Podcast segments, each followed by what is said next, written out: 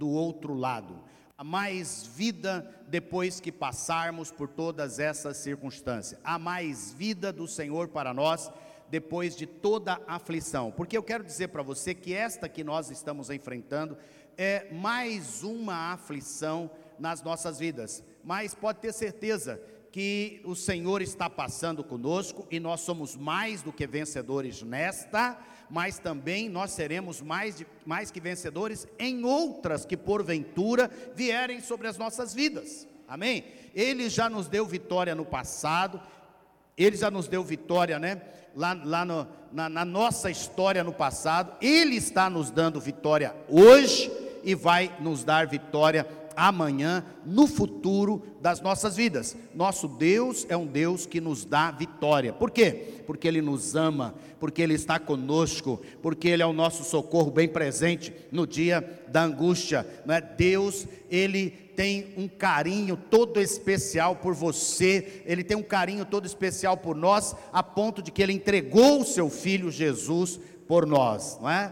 E a palavra que domingo passado nós pregamos aqui, nós falamos sobre é, passar pelo fogo, né? passar pela fornalha e, e, o poder, né? o poder da presença de Jesus que nos livra, o poder, esse poder é incrível, né? que nos protege, que nos abençoa. E hoje nós queremos falar né, dessa, de, dessa questão de passar pelas águas. Isaías 55, 3, que fala, não é? Quando passares pelo fogo, ele não te queimará, não, você não será queimado, como os irmãos que passaram na fornalha. E quando você passar pelas águas, elas não te submergirão, elas não te afogarão, elas não vão destruir a sua vida. Então hoje, domingo passado nós falamos do fogo, da fornalha, e hoje nós vamos falar das águas. Amém? Amém, meu querido? E Deus quer te dar uma palavra de vitória. Abra sua Bíblia, Marcos 4, 35 a 41. Eu estou lendo hoje na Nova Almeida atualizada, né? então. Uh, Marcos 4, 35, 41 diz assim: Naquele dia, sendo já tarde, Jesus disse aos discípulos: Vamos passar para a outra margem, ou na sua versão, vamos passar para o outro lado. E eles, despedindo a multidão, o levaram assim como estava no barco, e outros barcos o seguiam. Ora, levantou-se grande temporal de vento, e as ondas se arremessavam contra o barco, de modo que o mesmo já estava se enchendo de água, e Jesus estava na popa, dormindo sobre o travesseiro. Os discípulos o acordaram e lhe disseram: Mestre, o Senhor não se importa que pereçamos? E ele, despertando, repreendeu o vento e disse ao mar: Acalme-se, fique quieto. E o vento se aquietou e tudo ficou bem calmo. Então Jesus lhes perguntou: Por que vocês são tão medrosos? Como é que ainda não têm fé? E eles, possuídos de grande temor, diziam uns aos outros: Quem é este que até o vento e o mar lhe obedecem? Quem é este que até o vento e o mar lhe obedecem. Então, meus queridos, a, a, minha, minha palavra, o centro da palavra de Deus hoje para nós é esta: nós vamos chegar do outro lado. Pode repetir comigo? Eu vou chegar do outro lado. Mas eu não vou só chegar do outro lado, eu vou chegar do outro lado com vida, eu vou chegar do outro lado com muita vida, e do outro lado terá muita vida para eu desfrutar, para eu receber da parte de Deus. Não imagino, né, eu conheço a história de alguns, mas eu não imagino o que você porventura esteja passando, você que está aqui, você que está nos ouvindo online, né, quais são as batalhas, as lutas que você tem enfrentado. Possivelmente alguns podem estar passando por aflições e lutas na sua casa, na sua família, no seu relacionamento. Pode ser com a saúde física, com a saúde emocional. Pode ser que você está passando por aflições e até dificuldades financeiras, tentando né, se ajustar, tentando é, conseguir se posicionar diante dessa crise toda, dessa circunstância toda que está nos abalando. É, eu não imagino é, quais posso imaginar, perdão, quais sejam as lutas e problemas que você está enfrentando, né? Eu estou enfrentando algumas aflições nesse tempo, como pastor, como igreja, estamos enfrentando algumas circunstâncias muito difíceis, mas nós temos convicção de que o Senhor está conosco,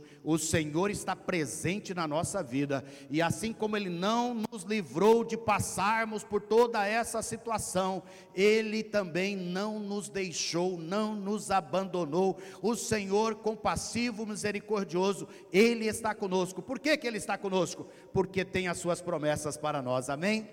Os discípulos aqui tinham uma promessa. A promessa é que quando Jesus falou para ele: Olha, nós vamos passar para o outro lado.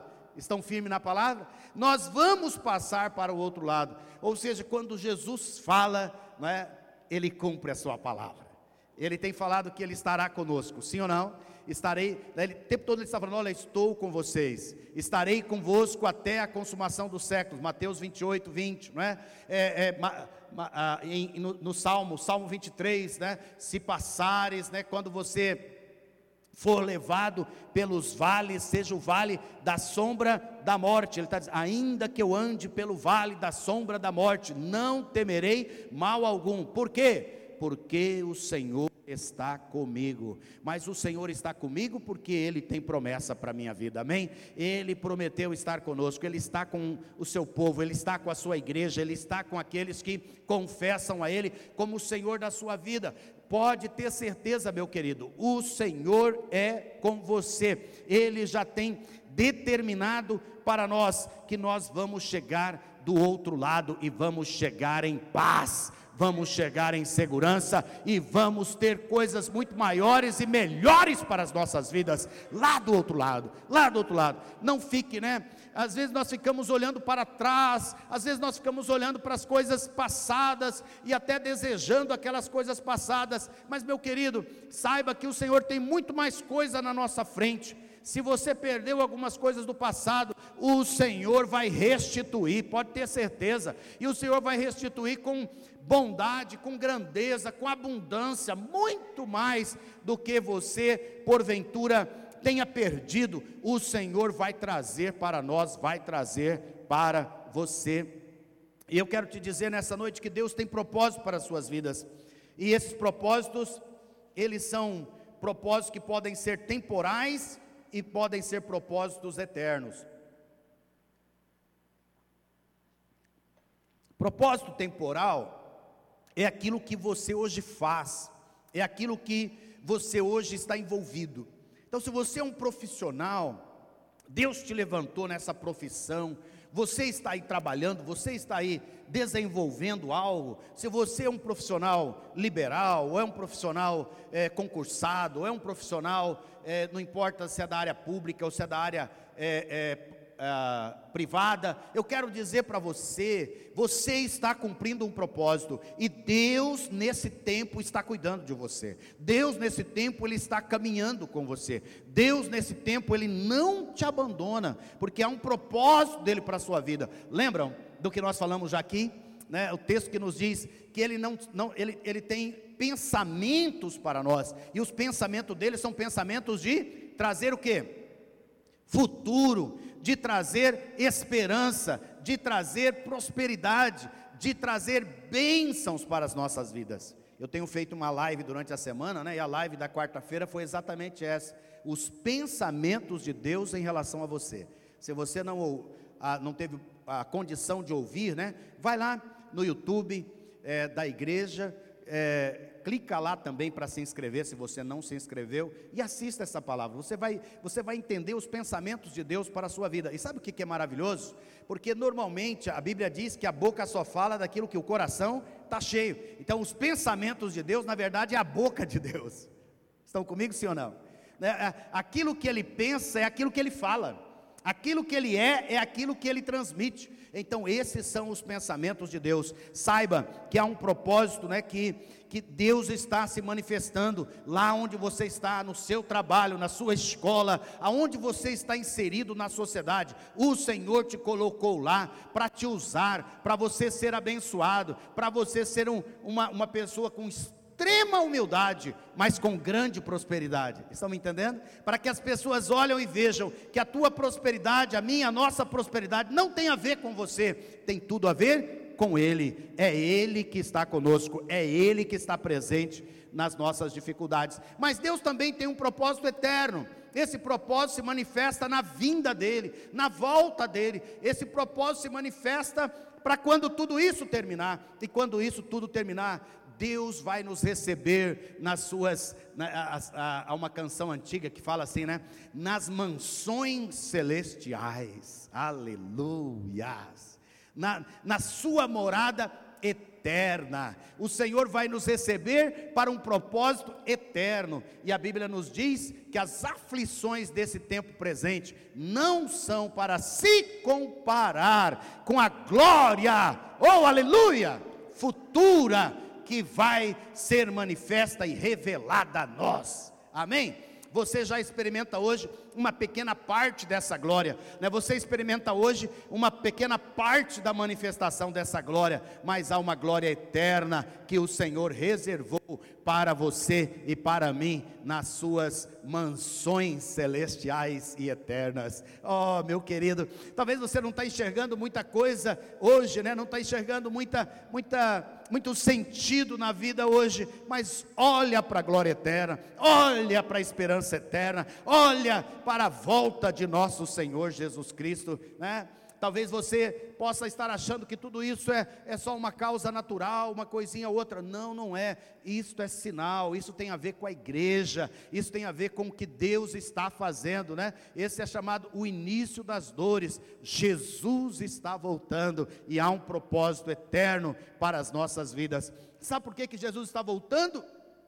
Porque quando você vê essas estatísticas, seja as pessoas que estão morrendo por Covid, ou seja as pessoas que estão morrendo, né, por outras enfermidades. Essa segunda-feira mesmo nós perdemos uma querida sobrinha, né, casada com meu sobrinho Orleans, a Indira, uma pessoa incrivelmente cheia da presença de Deus.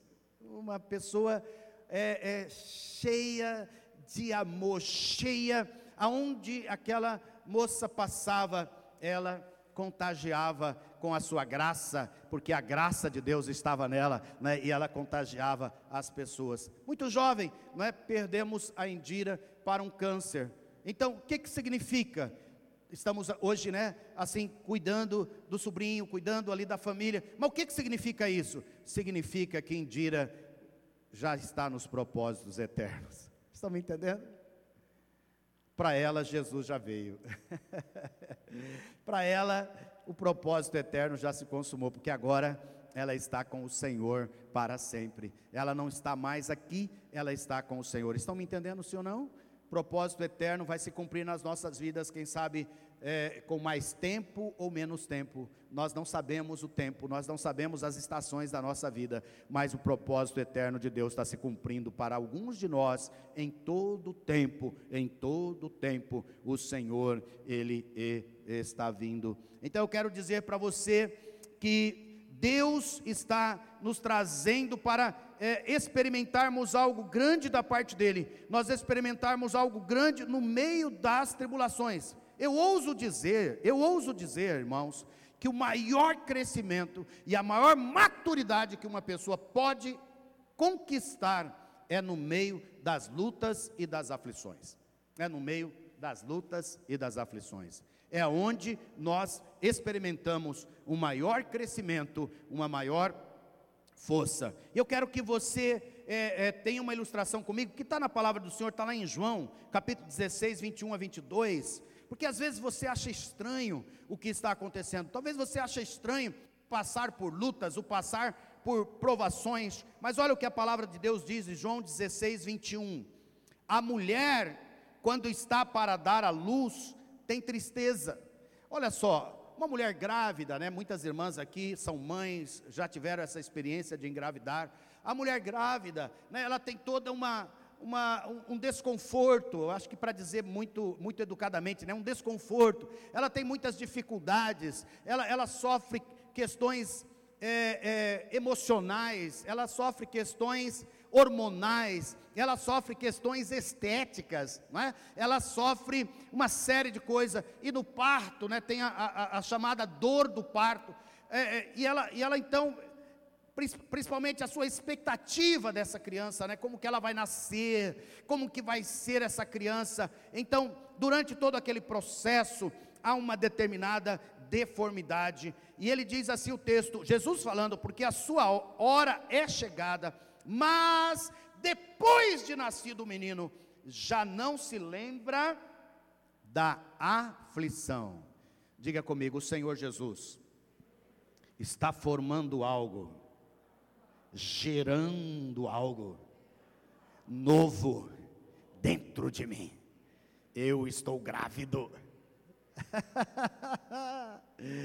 Você jamais imaginou que estaria grávido, né? Você talvez não imagina que um pastor fique grávido, né? que um homem fique grávido. Não, nós ficamos grávidos, grávidos, porque quando você percebe toda essa dificuldade acontecendo, sabe, meus queridos, quando eu percebo assim que há muitos problemas, muitas coisas é, com dificuldades, eu sempre estou pensando: algo novo vai nascer aleluias, algo especial está sendo gerado, né? uma nova, talvez uma nova oportunidade que está por vir, uma porta está fechando para que outras possam se abrir, não é? alguns pontos finais estão sendo dados para que novas é, coisas comecem, novos relacionamentos venham. Né? Então, a, no processo que nós vivemos, sempre Deus está gerando algo melhor para as nossas vidas. Amém? Você crê nisso? Creia nessa palavra, porque ele diz assim: olha, ela já não se lembra da aflição pelo prazer que tem de ter nascido ao mundo um homem, assim também agora vós tem de tristeza. Ele está falando para os discípulos: olha, vocês estão passando por uma situação muito difícil, quais são elas? Você, eu estou indo embora, né, vocês vão ficar aqui sozinhos, é, vão, eles vão caluniar vocês, eles vão perseguir vocês, é, eles iam sofrer muitas coisas ali, né, eles, eles iriam ter tristeza, eles iam ter rejeição, eles iam ser prisioneiros, eles iriam sofrer muitas coisas, mas ele está falando: olha, olha, assim também agora vós tendes tristeza mas outra vez vos verei, e o vosso coração se alegrará, e a vossa alegria ninguém poderá tirar. Amém. Amém, meu querido ninguém pode tirar a nossa alegria. Saiba que do outro lado nós vamos nos alegrar. nós vamos nos alegrar. Sabe, Deus está movendo, Deus está fazendo coisas, Deus está mexendo conosco, Deus está mudando a nossa prática. E eu oro, estou aqui desde o início falando, meu amado, que essas mudanças que estão acontecendo na sua vida, que elas permaneçam após esse tempo, esse tempo né, que você tem se dedicado à oração, que ele só aumente, que ele não diminui, diminua, que esse tempo que você está dedicado a sentar à mesa com Jesus, que ele aumente, que ele não diminui, né, que esse prazer, essa alegria que você tem com a sua família, né, com o seu cônjuge, com os seus filhos, após esse tempo, que ele não diminua, que ele aumente, amém? Que realmente as coisas novas que Deus tem para nós já nos encham de alegria, e eu sei que Deus está fazendo essas coisas, e eu quero compartilhar com você três pontos chaves nessa caminhada, nessa travessia, né? Nessa nesse andar pelas águas com o Senhor Jesus. A primeira é nós podemos ter tempestades, mas a paz nos acompanhará. Fala comigo, a paz de Deus está comigo. Ele fala que Olha só, ele fala que a alegria vem depois, certo? A alegria vem do outro lado. Mas enquanto você passa, você passa com a paz. A paz presente na sua, na minha vida. Olha só, João, João 16, 33, ele vai falar um pouquinho para frente disso, né? Falei estas coisas para que em mim vocês tenham paz. Vocês tenham paz. Tenham paz aonde, irmãos? Em Jesus. Né? Ele falou: Olha, eu quero que vocês, é, é, falei essas coisas para que, em mim, para que em mim vocês tenham paz. Vocês tenham paz. A nossa paz, irmãos, não é as circunstâncias que determinam, a nossa paz não são as pessoas que determinam, a nossa paz quem determina é o Senhor Jesus. E Ele está com você, meu irmão, minha irmã, Ele está com você nesse tempo. E Ele fala assim: olha, no mundo, no mundo, vocês passam por aflições mas tenham coragem, tenham bom ânimo. Eu venci o mundo e o vencedor do mundo, ele está conosco, amém? Ele está presente na caminhada. Saiba disso que ali, ali naquele barco, qual que era o sentimento que aqueles discípulos tinham? Era um sentimento de que Jesus estava com eles, mas houve um momento que parece que Jesus não estava com eles, é ou não é? Porque Jesus então está dormindo. É, esse, essa, esse dormir de Jesus, na verdade, é só uma didática, é ou não é? Qual que é a didática aqui? O que, que ele está nos ensinando aqui? É que ele tem tanta paz. Na verdade, Jesus, ele não tem a paz, ele é a paz. Então, quando você tem Jesus, você tem a paz. A paz está dentro de você, a paz está dentro de mim. Aleluias. Então, quando ele estava ali dormindo, né? Ele ele estava em paz em paz, em paz. Parece uma coisa displicente da parte dele, é ou não é? Os discípulos lutando, correndo, tirando água do, do barco. Nós, os pe, pe, pescadores amadores aqui, né? De vez em quando pegamos uns barcos meio furados, e aí estamos pescando, mas o tempo todo alguém tem que estar tá tirando água e tem que ficar cuidando daquele barco, né? Eu fico pensando naquele dia, a palavra do Senhor diz que a, a, as águas já estavam entrando dentro do barco. E Jesus dormia, dormia porque ele tinha paz. Ele tinha paz porque ele é a paz. É a hora de entendermos claramente: ele está conosco. Coragem, bom ânimo, em nome de Jesus. Amém? Amém, meu querido. E eu quero ilustrar essa, essa, essa, essa fala com um texto de Atos 16, 22 a 26, quando fala que Paulo e Silas estavam pregando, eles estavam ali na, na Macedônia, eles estavam é, na cidade de Filipos, na Macedônia, e eles haviam libertado uma jovem que tinha um espírito maligno, tinha um espírito de adivinhação, ela era uma escrava que ela dava lucro, ela era vendida, né? tinha os donos dela, e eles tinham lucro com ela. Era uma mulher, imagina a vida dessa pessoa, né? Escravizada pelo diabo e escravizada por homens inescrupulosos que tinham lucro com a possessão demoníaca da vida dela. Estão entendendo a situação dessa mulher? Mas os discípulos passavam por aquela cidade, eles pregavam e eles ficavam incomodados. E um dia, né, Paulo foi lá e expulsou o demônio da vida daquela moça, daquela jovem, e ela foi liberta. Mas olha o que aconteceu, versículo 22. Então a multidão se levantou unida contra eles e os magistrados, rasgando-lhes as roupas, mandaram açoitá-los com varas. E depois de lhes darem muitos açoites, os lançaram na prisão, ordenando ao carcereiro que os guardassem com toda a segurança, e este, recebendo tal ordem, levou para o cárcere interior, lá para dentro, e prendeu os pés deles no tronco. Você não tem, nós nem temos ideia do que é isso, né? Aqui em Cuiabá tem alguns lugares. Ah, acho que não foi em Cuiabá que eu fui, né? Que eu, que eu conheci um tronco. Troncos são duas grandes madeiras, uma colocada sobre a outra, e tem buracos feitos nelas a uma determinada distância. E os escravos ou as pessoas presas, elas eram colocadas ali, suas pernas, seus pés, do lado de lá, os dois pés, e o tronco vinha e prendia elas.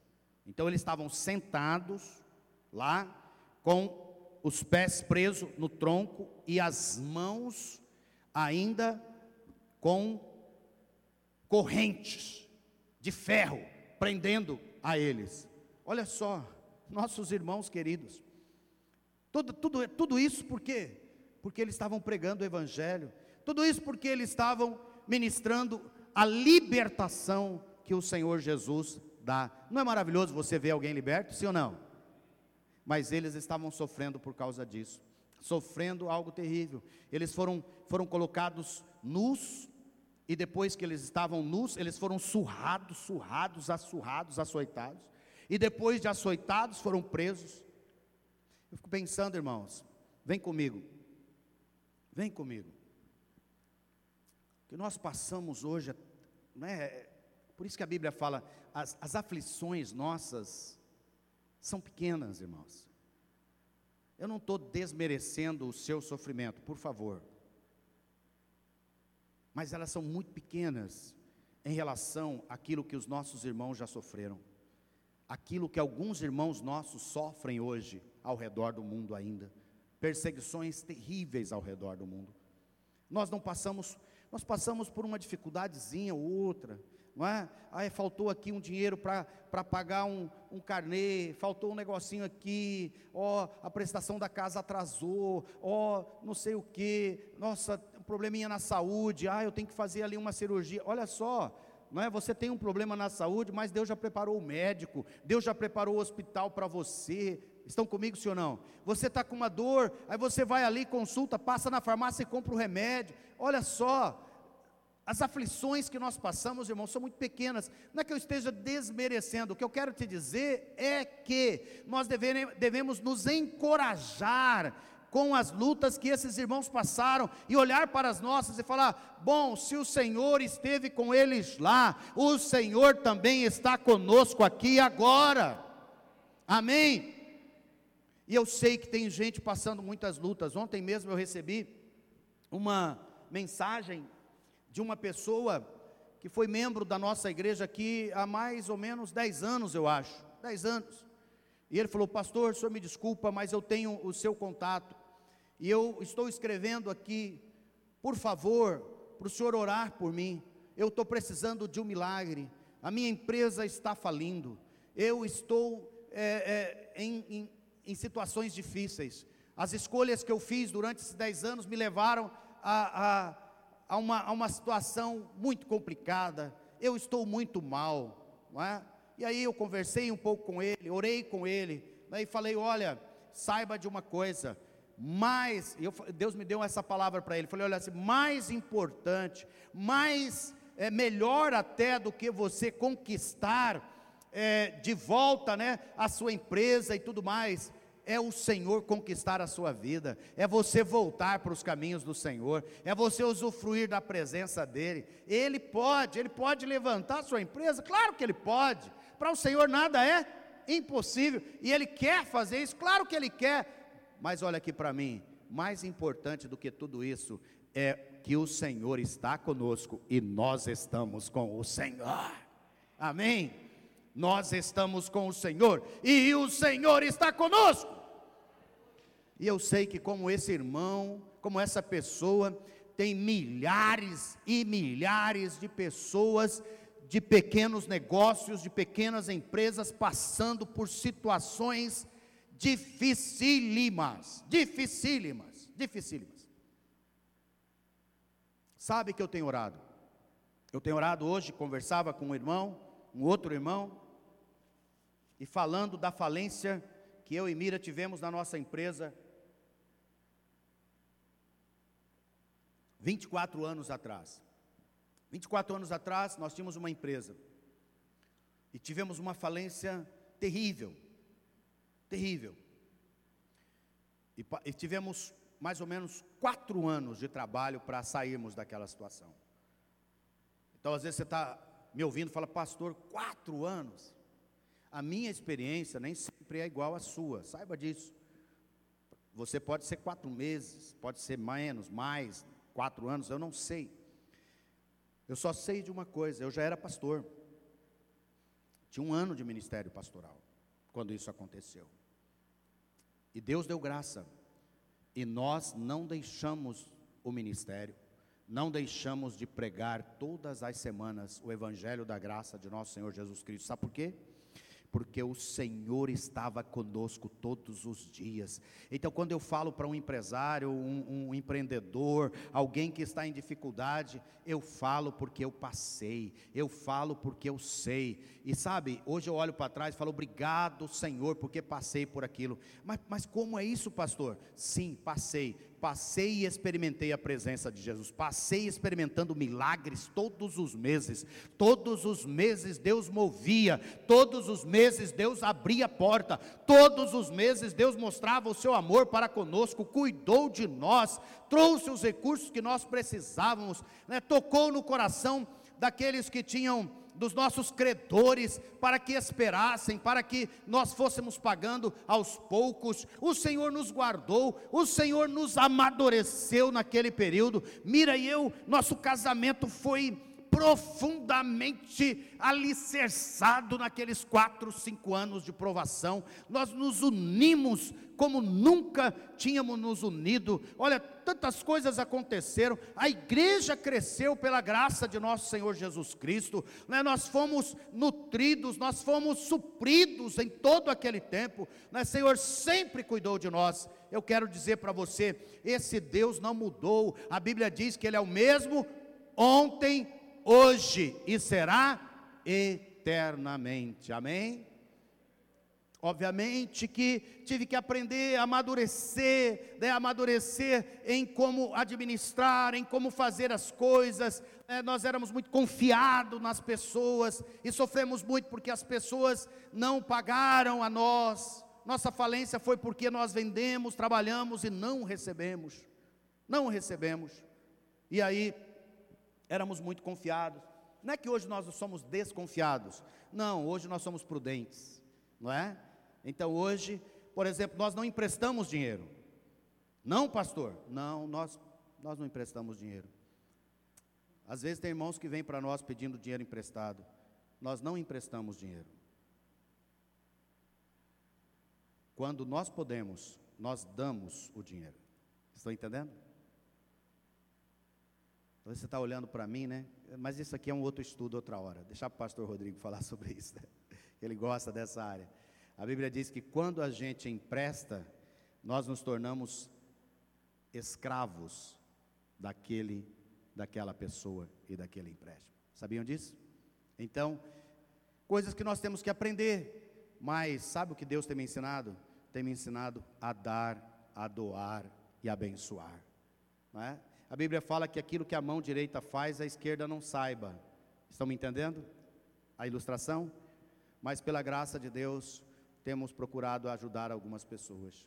Recentemente, um dos nossos irmãos, muito chegado, estava com problema nos seus dentes.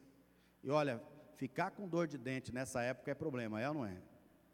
Essa crise toda. Né? E nós tivemos o privilégio, Mira e eu, de ajudar esse irmão suprindo a necessidade dele do tratamento dentário. Não, a benção, você poder abençoar as pessoas. É, é, eu não gosto de ficar falando essas coisas, mas só estou te falando isso para te encorajar. Né? Não, Deus vai no meio de tudo isso ajudar você a dar, né? ajudar a você a colocar as cestas básicas ali. Né? Quase todo tempo, esse mês mesmo, nós somos contribuintes das cestas básicas, né? nós gostamos, amamos fazer essas coisas. É, eu estou te fazendo, falando isso para te encorajar, né? seja uma pessoa que no meio dessa crise você veja a boa mão do Senhor, porque quando nós passamos por graves crises, o Senhor sempre cuidou de nós, o Senhor está cuidando de você, amém? O Senhor está com você, o Senhor é, está com você. E eu concluo essa parte dizendo que por volta da meia-noite, Paulo e Sila oravam e cantavam louvores a Deus, e os demais companheiros de prisão escutavam. De repente sobreveio o tamanho terremoto que sacudiu os alicerces da prisão, todas as portas se abriram e as correntes de todos os presos se soltaram. Aleluias! Glória a Deus! Glória a Deus! Glória a Deus! Eu fico pensando, é uma loucura, é uma loucura ou não é loucura? É muita loucura, por quê? Deus não podia ter livrado eles de receber uma surra? Poderia. Deus não poderia ter livrado eles de serem é, é, presos e açoitados e jogados naquela, naquela prisão, lá no fundo dela, com seus pés. Deus poderia ou não poderia? Poderia. mas Deus queria mostrar outras realidades, queria mostrar o poder dele, o poder sobrenatural que se manifestou depois. E é interessante que a paz estava ou não estava no coração daqueles irmãos? Aqueles irmãos eram provincianos, aqueles irmãos eram do interior, na época não tinha energia elétrica, não é? Nós estamos fazendo esse culto aqui porque temos energia elétrica, mas na, no passado, sempre no passado, os cultos dominicais eram pela manhã. Por que, que eram pela manhã? É porque tinha luz. Estão, estão entendendo?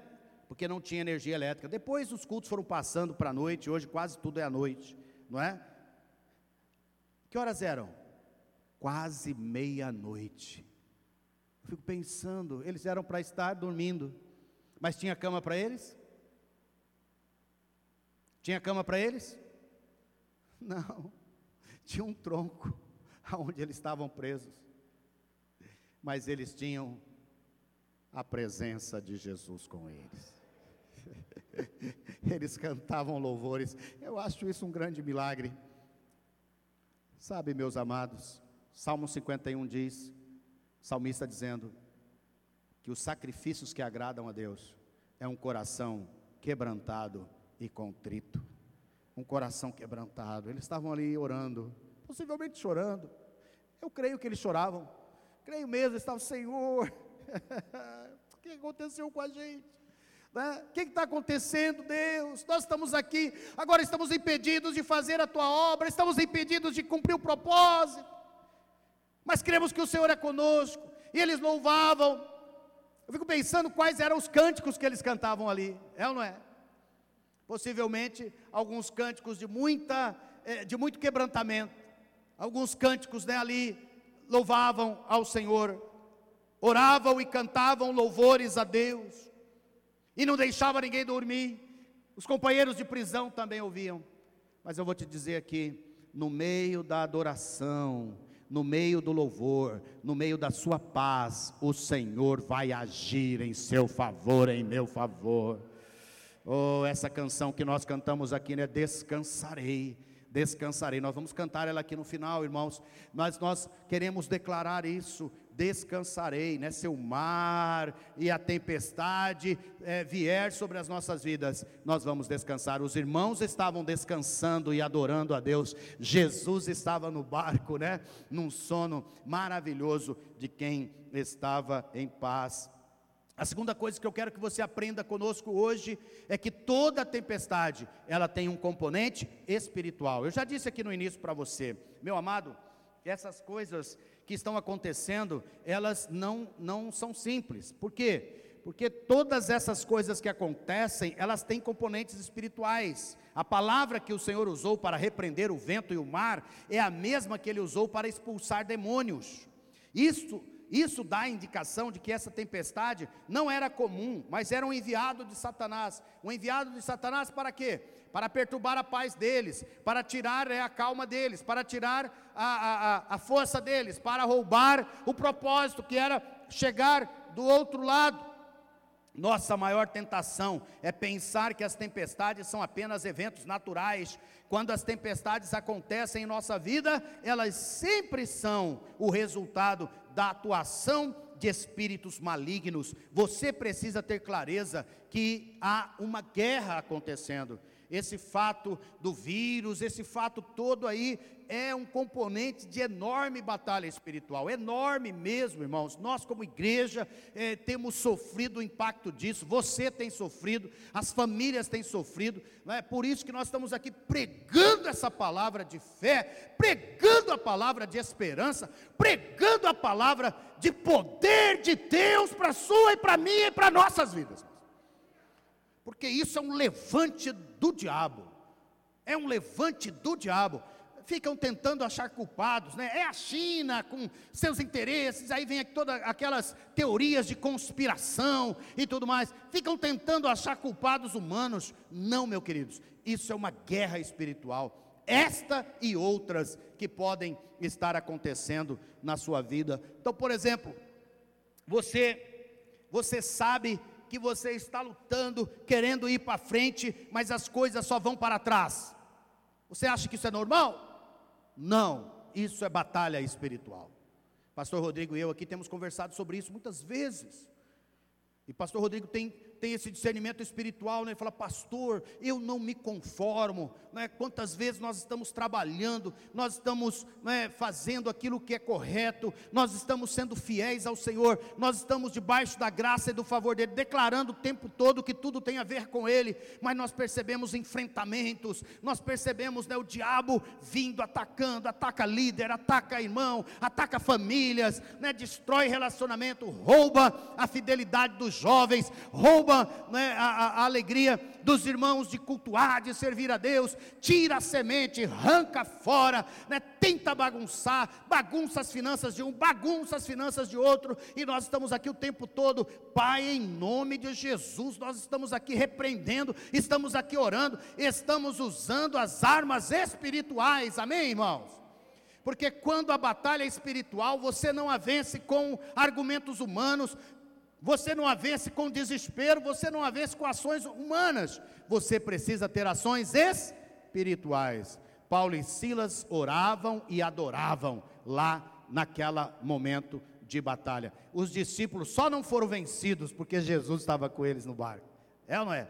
Porque eles estavam lutando com as armas dele, tentando de todo jeito vencer aqueles às vezes você olha para as pessoas que não merecem sucesso e elas estão superando você enquanto você está sendo tirado da sua posição. Há um problema que tem se tornado resistente e não quer ir embora. Alguém está sendo governado por forças contrárias à sua vontade. Né? A pessoa tem vícios, ela luta, mas ela não consegue vencer. Isso é uma batalha espiritual. Não tente vencer os vícios com armas naturais, meu amado, minha amada. Vícios você vence com armas espirituais. Converse conosco como você usa armas espirituais. Você precisa realmente entender que é agindo com poder espiritual é que essas coisas vão sair das nossas vidas. É declarando quem você é em Cristo, declarando o poder de Deus, orando, buscando ao Senhor, né? Quando surge um ódio repentino entre marido e mulher, meu Deus do céu, casal ia tão bem, de repente é uma brigaiada do cão.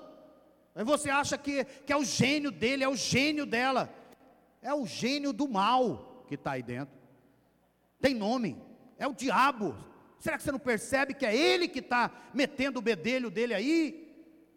Nós temos que ter ciência de que essas coisas não vêm de Deus, elas vêm do diabo ele age, mas pastor, é que o senhor não conhece meu marido, não conhece a minha esposa, ela é geniosa, ele é genioso. Pode até ser, mas é o diabo que está agindo no gênio dela. É o diabo que está pegando lá, porque se o Espírito de Deus estivesse pegando, esse gênio estava domado. Estão comigo, sim, sim ou não? Porque todo temperamento é e pode ser controlado pelo Espírito Santo de Deus. Todo todo, não tem nenhum. Se eu falasse para você qual é a classificação do meu temperamento, o meu temperamento é um dos piores que existem. Eu sou o, o chamado sanguíneo colérico. Eu sou aquele camarada. Eu não quero falar das coisas más que eu sou. Ah, detesto. Mas eu estou te falando para te encorajar. Mas um dia o Senhor entrou na minha vida, amém? Um dia coisas vieram, batalhas vieram e o Senhor foi agindo na minha vida e foi quebrando tudo. Tem uma canção que os irmãos cantam aqui, né? Quebra tudo. Eu acho legal essa frase. Quebra tudo, vai quebrando tudo. Não é? O Senhor vai moldando. Mas por quê? Porque eu passei a perceber que o meu temperamento, ele era uma grande brecha para o diabo, para o mal entrar na minha vida. Mas quando você coloca o seu temperamento no controle do espírito, as coisas são mudadas, não é? Quando um aluno brilhante, repetidas vezes, não consegue se sair bem durante uma prova, quando uma pessoa normalmente feliz torna-se cada dia mais triste e deprimida, quando uma criança que sempre foi obediente, de repente torna-se rebelde e desobediente. Não se iluda, as tempestades são produzidas pelos espíritos que, as, que atuam nos ares, nas regiões celestiais. Vem comigo, Efésios capítulo 6, versículo 10 diz sobre isso. Quanto ao mais, 6, 10 de Efésios, quanto ao mais, Sejam fortalecidos no Senhor e na força do seu poder. Vistam-se com toda a armadura de Deus. Vistam-se com toda a armadura de Deus, para poderem ficar firmes contra as ciladas do diabo. Diga comigo, eu estou firme contra as ciladas do diabo. É, declara, dá nome para o seu inimigo, pisa nele em nome de Jesus, porque a nossa luta não é contra a carne e o sangue, mas contra principados e as potestades, contra os dominadores deste mundo tenebroso, contra as forças espirituais do mal nas regiões celestiais. Por isso, peguem toda a armadura de Deus, para que vocês possam resistir no dia mal. Possam o que, irmãos? Em qual dia? No dia mal, no dia da provação, no dia da tribulação, no dia da batalha. Amém? O Senhor é conosco na tempestade. O diabo vem, o inimigo vem, ele que está tentando todas essas coisas, mas o Senhor está conosco, nos guardando, nos guiando. Né? Às vezes você não tem muita saída naquela hora, você não, não sabe o que fazer, não se desespere, fale, use a, aquilo, aquela ferramenta, né? Use aquela arma que Ele dá para você. Quero lembrar rapidamente para você quais são essas armas. Alguém ainda se lembra? Quais são elas? Alguém falou capacete da salva. Deve ser um motociclista, né? Que tá. Capacete da salvação. Sabe o que é o capacete? Protege a sua mente. Sabe? Sabe o que protege a sua mente, meu querido? É você saber que você é salvo, você é salva. Você é justo, justa, você foi justificada por Jesus, justificado por Jesus. Aleluias. Já não há mais condenação para aqueles que estão em Cristo Jesus. Guarde a sua mente, o diabo vai querer o tempo todo te te inferiorizar, ele vai querer o tempo todo, né, é, te abalar, ele vai querer o tempo todo roubar a sua convicção, a convicção de fé que você tem, a convicção de certeza. Ah, como nós somos abaláveis, irmãos, como, como as coisas, né, no dia a dia mexe com a gente. Oh, Jesus, nos ajuda. Não é que nós, nós não precisamos ser aquelas pessoas frias, né? Tem pessoas que são cartesianas, são muito frias. Não, não é nada disso. Nós somos pessoas que sentimos as coisas, é verdade, mas nós não nos abalamos com as coisas. Amém? O Senhor tem dado o capacete da salvação. Que mais? A espada do Espírito, né? Que é a palavra de Deus, lançando a palavra, ministrando a palavra, profetizando a palavra, declarando a palavra, não é? As promessas do Senhor. O Senhor é comigo. É, Ele está prometendo o tempo todo estar comigo. Eu estou com você. Estou com você em todo o tempo. Eu te abençoo. Eu te livro. Eu sou aquele que te guarda. Eu sou aquele que protege. O guarda de Israel não dorme e nem cochila. Não cochilará e nem dormitará e nem dorme. O guarda guarda de Israel, Ele é a sua sombra à tua direita, Ele te protege, nenhum mal te sucederá, praga alguma chegará à tua tenda, mil cairão ao teu lado, dez mil à tua direita, mas você não será atendido, somente com os teus olhos olharás e verás a recompensa dos maus e daqueles que são inimigos. Preparas uma mesa perante mim na presença dos meus inimigos e unja a minha cabeça com óleo, o meu cálice transborda. Oh, como é maravilhoso falar das promessas de Deus! O Senhor é o meu pastor, nada me faltará. Deitar-me faz em verdes pastos, guia-me mansamente às águas de descanso, refrigera minha alma. Oh, aleluia vai declarando a palavra, né? declara quem você é. Eu sou filho amado de Deus, eu fui justificado por Deus, eu fui salvo por Cristo, eu fui comprado por um preço caro e alto, foi o preço que Jesus pagou pela minha, pela minha vida. Eu fui selado com o selo da promessa que é o Espírito Santo de Deus, Ele é o penhor da minha herança. Eu sou filho que tenho herança, mas além de herança, Ele me dá galardão. Eu sou a, a, é filho da promessa, eu sou filho de Abraão, eu sou filho de Jesus, eu sou filho de, eu sou irmão com Jesus, ele é o primogênito na, na, da minha geração, e eu sou filho de Deus, e como filho de Deus, sou guardado, sou protegido, sou amado, sou cuidado, né, sou curado, sou liberto. Ah, o Senhor está comigo, o Senhor está presente no meu dia a dia, na minha vida. Oh, meu amado, você precisa todos os dias e todas as horas declarar a espada espada do Espírito. A palavra de Deus. A palavra de Deus. Mas qual palavra? As boas novas da nova aliança. Estão comigo? As boas novas da nova aliança. Essa, essas armas são espirituais, a oração, ele fala orando em todo tempo, em todo tempo. Meu querido, você e eu precisamos aprender essa prática de orar em todo tempo. Todo tempo nós estamos orando. É necessário e óbvio que a gente tenha aquele tempo na mesa com Jesus para estar com Ele? Claro que é. É muito importante. Mas também é importante você estar orando todo o tempo. A palavra fala lá também sobre a couraça da justiça, os pés calçados no Evangelho da paz, o Evangelho que nos guarda, que nos protege, que nos guia, que mostra o caminho, não é? A Bíblia diz que onde você pisar, onde as plantas dos seus pés forem, o Senhor dará a nós, dará a você, aleluias. Vai tomando posse da palavra e vai lutando com as armas espirituais. E por último, eu quero dizer para você que a presença de Jesus proporciona a vitória sobre o medo, sobre o medo. Ah, irmãos, eu não sei quando que a gente vai parar a falar de medo, né? Acho só quando a gente for para a glória mesmo. Porque esse é o, o, o, o ataque primal das nossas vidas, né? E o tempo todo a palavra está nos falando sobre isso. Olha só, ele fala lá no texto, né?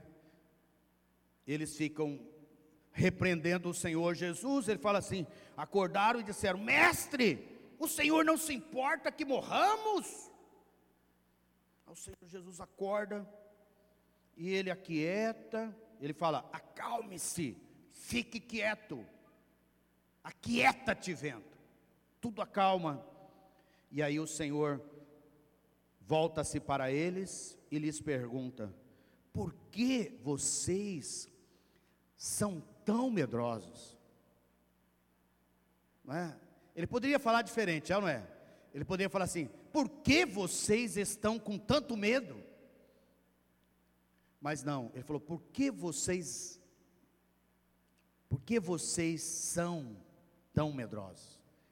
Olha aqui para mim, meu amado a identidade dos discípulos ainda era uma identidade de medo. Eles ainda não tinham conhecido Jesus ressurreto. Eles não conheciam o poder do Espírito Santo. O poder do Espírito Santo não havia descido ainda sobre eles. Eles viviam um momento que eles dependiam demais da presença de Jesus viva. Estão comigo? E naquele momento Jesus estava o quê?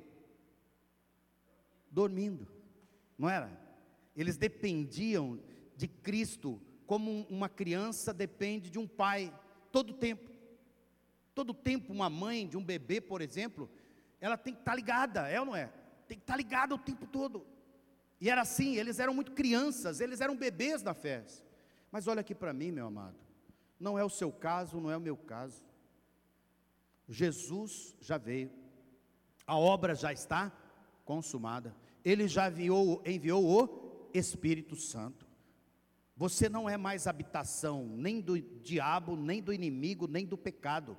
Você é morada de Deus. Você é habitação de Jesus e do Espírito Santo. Você tem o Senhor vivo dentro de você. Ele não dorme, ele está vivo dentro de você. Ele está guardando, protegendo a sua vida. Nós não precisamos mais ser pessoas cheias de medo. Nós precisamos mandar embora o medo. Mandar embora o medo. Nós precisamos nos colocar diante do Senhor, porque Ele está nos dando toda essa condição, Ele está nos dando esse poder. E Ele pergunta: como é que ainda não tem fé? Então, olha aqui para mim: medo está relacionado a quê? A ausência de fé. Podemos orar ao Senhor nessa noite, amém? Qual oração? A da fé. Pode ser começando dizendo o quê? Senhor, aumenta a minha fé. Senhor, levanta a minha fé. Senhor, coloca a minha fé acesa, viva, a minha fé realmente grande no Senhor. Hoje à noite, meu querido, nós estamos aqui para declarar que você não só vai chegar do outro lado, você não só vai ter a grande aventura de chegar do outro lado, mas você vai passar por esse processo com a presença e com o poder de Jesus na sua vida. É? Vamos desligar um dos ar aqui, está muito gelado. Então, a, a questão não é só você vai sair do outro lado abençoado, mas é que durante o processo, você vai experimentar a presença, o poder e a glória de Deus na sua vida. Aleluias! Aleluias, aleluias e aleluias. Aleluias. O Senhor não te abandonou, o Senhor não te deixou e o Senhor é com você nesse tempo, no tempo da adversidade. Vamos ficar de pé neste momento e nós vamos orar e nós vamos declarar todo o poder, toda a unção, toda a glória do Senhor sobre as nossas vidas. E eu quero dizer para você, não tenha medo de passar por essas coisas.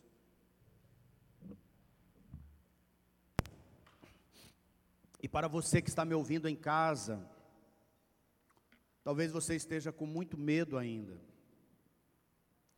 Você deve ter motivos, alguns motivos justos para ter medo.